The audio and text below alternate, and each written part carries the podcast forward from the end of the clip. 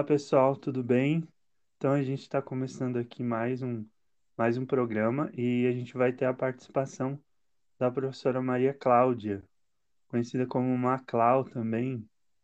E assim, a professora Maria Cláudia, ela tem graduação em filosofia, pós-graduação em antropologia cultural. Ela fez o seu mestrado em filosofia na Unicamp e atualmente ela é doutoranda doutoranda no programa de pós-graduação de Tecnologia e Sociedade na UTFPR. A, a, a Maria Cláudia também é professora da Secretaria é, Estadual de Educação do Paraná, leciona as disciplinas de Filosofia e Ensino Religioso, e ela é professora há, há alguns anos já no Colégio Teobaldo, que fica no bairro do Sítio Cercado, na periferia de Curitiba.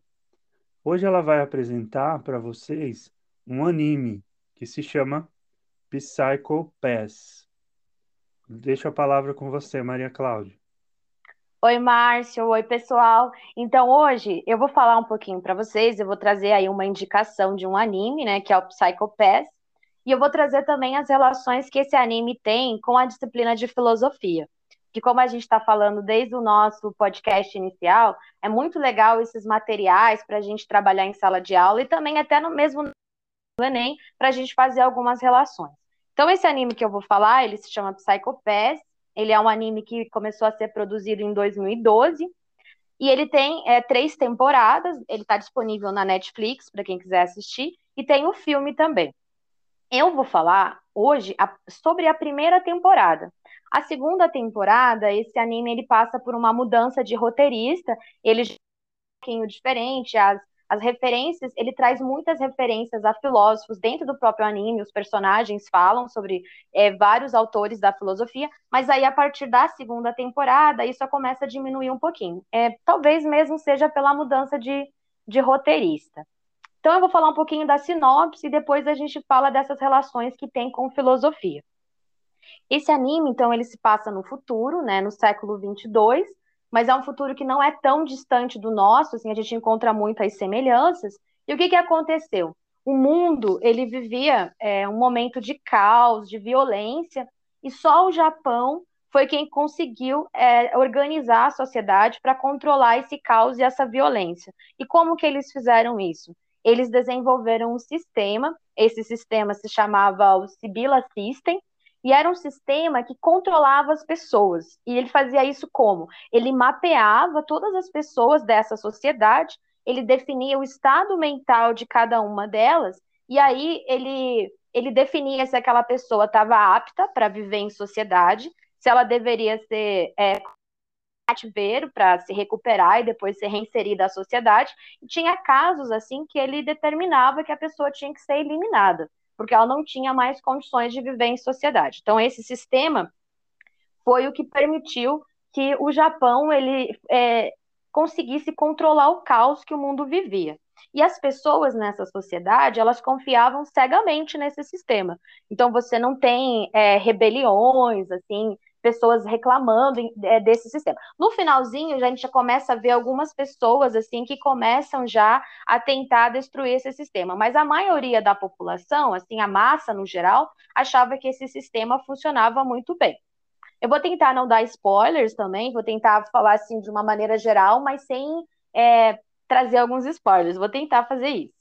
E, e assim, o que é interessante nesse sistema é que ele não controlava só isso, se as pessoas podiam ou não viver em sociedade. Ele também é, definia, por exemplo, ele olhava, mapeava suas qualidades e ele definia que profissão que você iria seguir naquela sociedade. Então, ele definia com quem, onde você ia trabalhar, se você podia viver em sociedade, definia questões assim também com quem você iria casar. Ele fazia um mapeamento e determinava quem que era a pessoa adequada para você se casar. Então ele controlava, ele tinha um controle total sobre a vida dessas pessoas. E como que funcionava essa questão da parte pensando na criminalidade? Esse sistema ele, é, é, ele atingia, por exemplo, ele buscava apresentar o coeficiente criminal de cada pessoa. Então, quanto mais baixo o coeficiente criminal, mais apta a pessoa estava a viver em sociedade, e quanto mais alto esse coeficiente criminal, aí ela tinha que ser presa ou eliminada, né? Isso era chamado de psychopath. Então, isso que era mapeado pelo sistema era o seu psychopath. E, a, e quem fazia isso? Então, nessa cidade vai ter o departamento de segurança, né? O departamento de segurança é quem vai controlar essas pessoas que estão com psicopés alto, é quem vai é, prendê-las ou eliminá-las. E dentro desse departamento de segurança, você vai ter os inspetores e os cães de caça. Os inspetores são aquelas pessoas que são designadas pelo próprio sistema para controlar outras pessoas que serão as que vão colocar a mão na massa mesmo e vão prender essas pessoas que têm o coeficiente alto. Então, esses, esses inspetores, eles controlam esses que eles são, na série, eles são, no anime, né, eles são chamados, assim, de cães de caça, que são as pessoas que, de fato, é, correm atrás dessas outras pessoas, são as pessoas que atiram, que prendem e que se arriscam, né? E quem que são essas pessoas que fazem isso? São pessoas que já tiveram o coeficiente alto, que já foram presas, mas que em um momento da vida delas foi dada a oportunidade para que elas se reinserissem na sociedade, mais é, sobre a custódia dos inspetores. Então, eles trabalhavam com os inspetores, mas voltavam para a prisão. Então, eles não tinham total liberdade, né? E esse, todo, tanto os inspetores como os cães de caça são as únicas pessoas nessa sociedade que têm direito a ter uma arma. Essa arma, ela se chama Dominator, e ela é uma, uma arma que ela funciona pelo controle do sistema. A pessoa, na verdade, ela é um instrumento que vai executar o que o sistema decidiu. Porque, assim, se você encontrasse uma pessoa com coeficiente alto, esse inspetor ou esse cão de caça, ele apontar essa arma para essa pessoa, a arma vai medir o coeficiente da pessoa.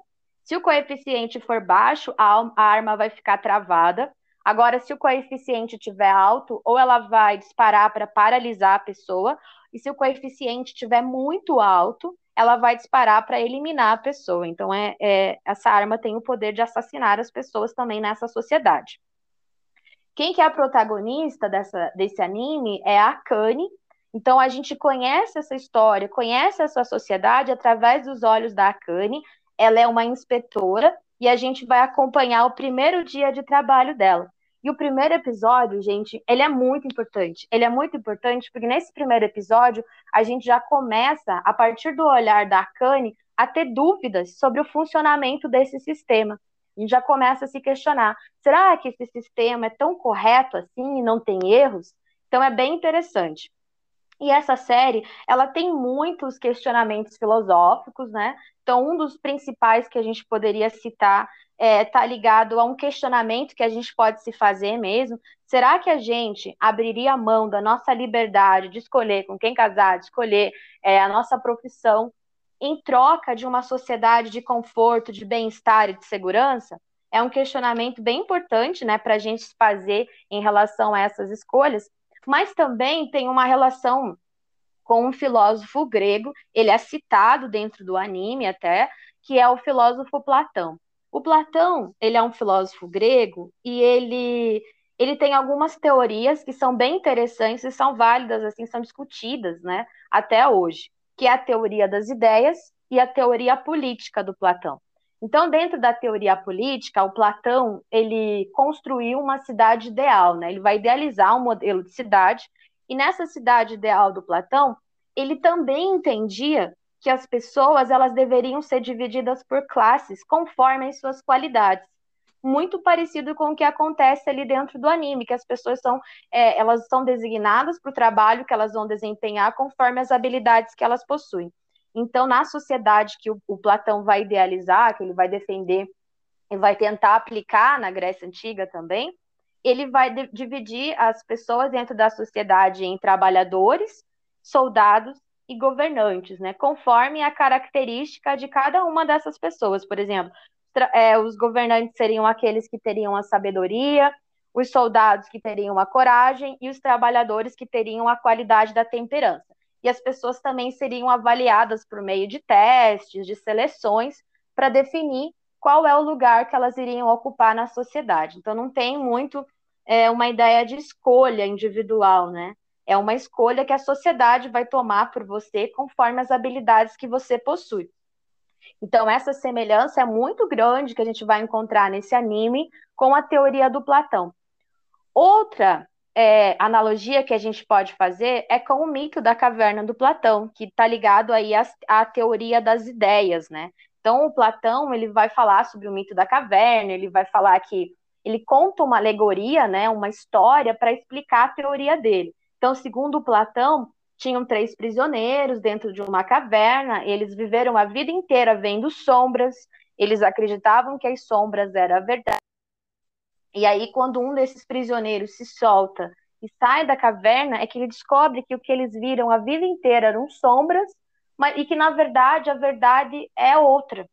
E aí ele tenta voltar para a caverna, porque isso é uma coisa muito que tem a ver com a teoria do Platão e do Sócrates, que é essa ideia de você é, libertar, é, essa ideia de libertar os outros também, né? O conhecimento só é válido quando ele é compartilhado.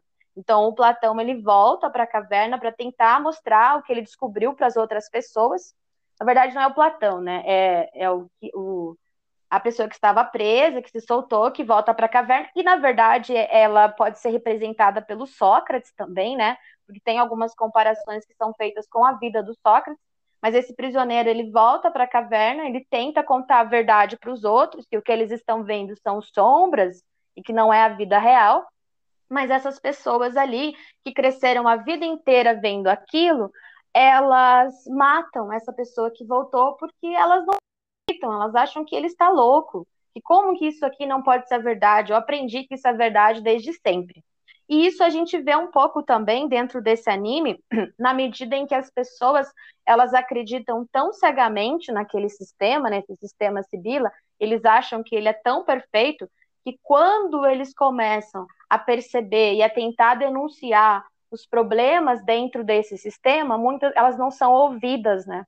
Porque as pessoas às vezes é muito mais cômodo você continuar acreditando numa verdade que você foi habituado a, a acreditar porque demanda que você transforme a sua vida, né? Você às vezes deixar de acreditar em algo para é, buscar novos conhecimentos. Então isso é bem interessante. O, o anime inteiro principalmente essa primeira temporada, vai trazer justamente esse processo da Kanye como uma dessas prisioneiras que sai para fora da caverna e começa a olhar esse sistema de uma forma diferente.